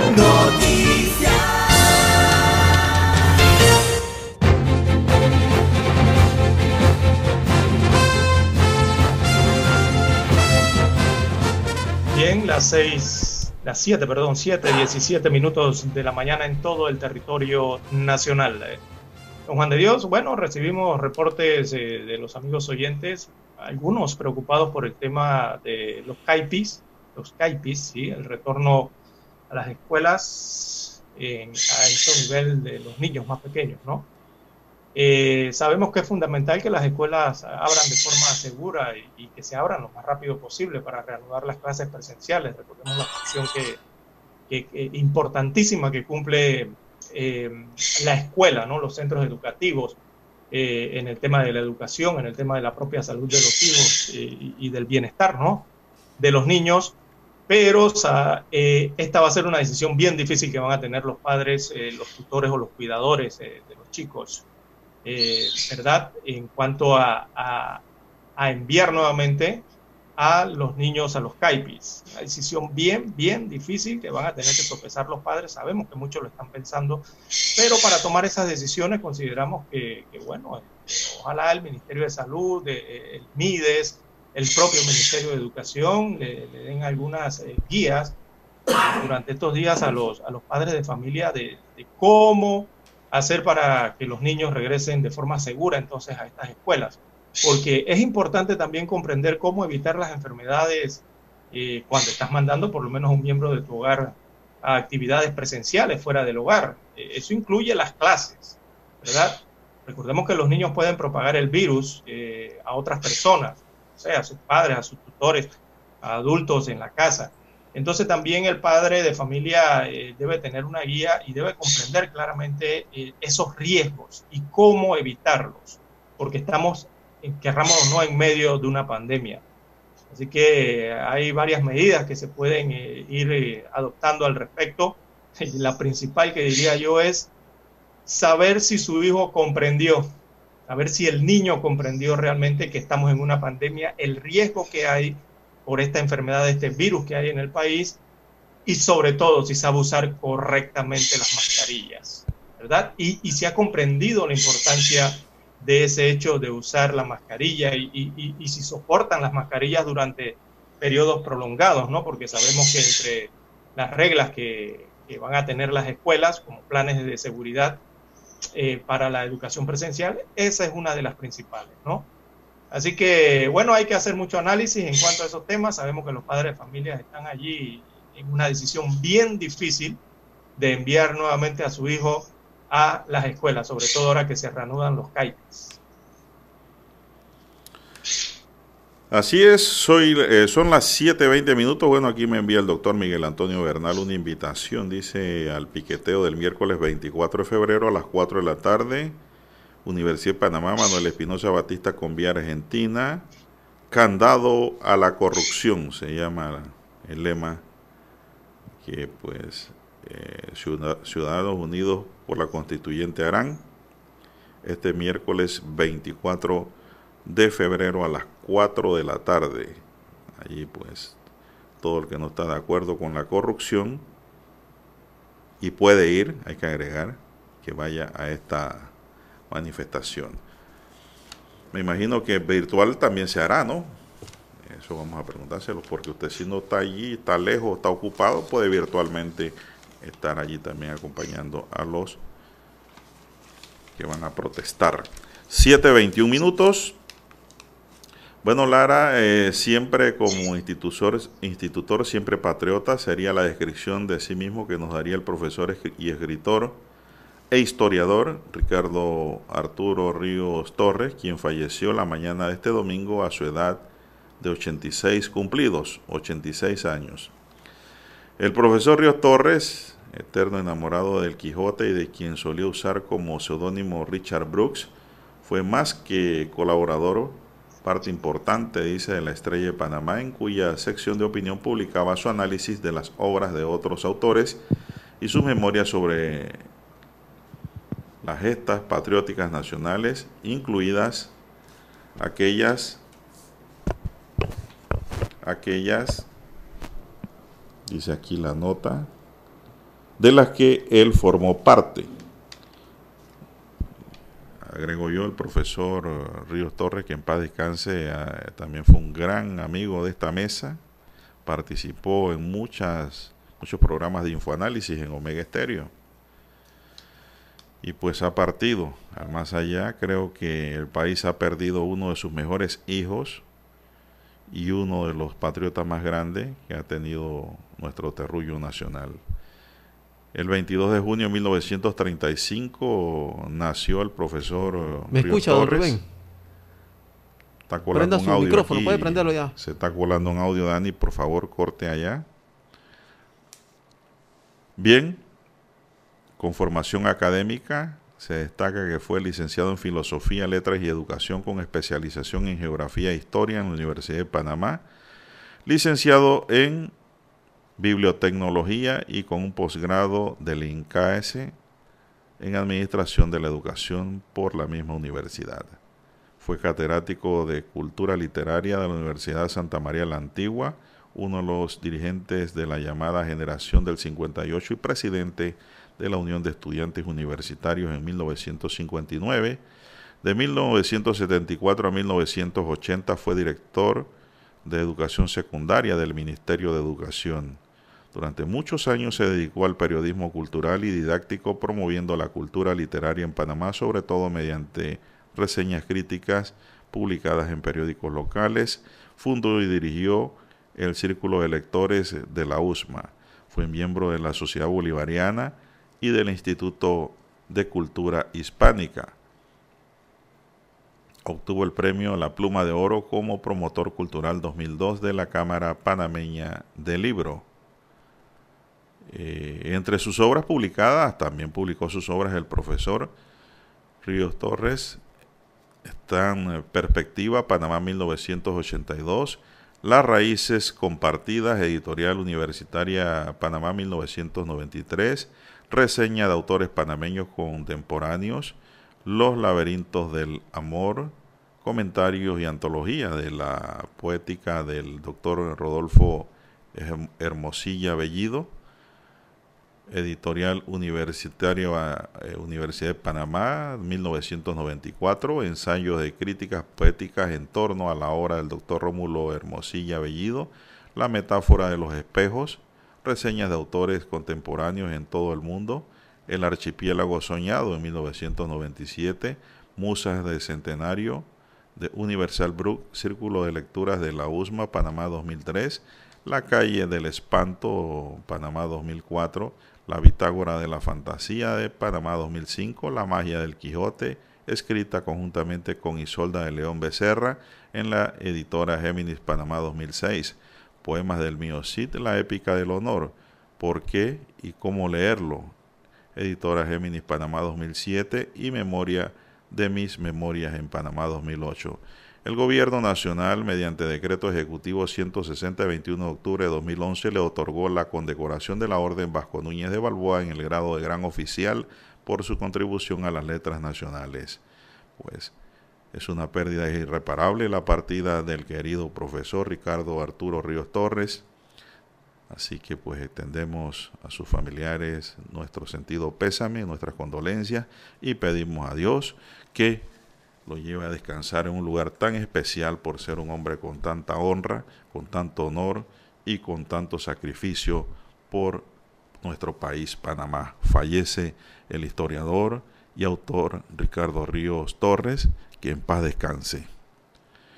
Bien, eso ocurrió ayer, se nos fue un gran maestro, así es, tuve el honor de tratarlo aquí en la estación y estrechar su mano como un gran maestro que pues ha sido para el país, en donde sus textos y palabras constituyen realmente columnas de conocimiento para todos los panameños. Les acompañamos don César Lara desde las provincias centrales en transmisión especial y Juan de Dios Hernández Sanjur de los estudios centrales de Omega Estéreo en Vía Argentina, ciudad de Panamá.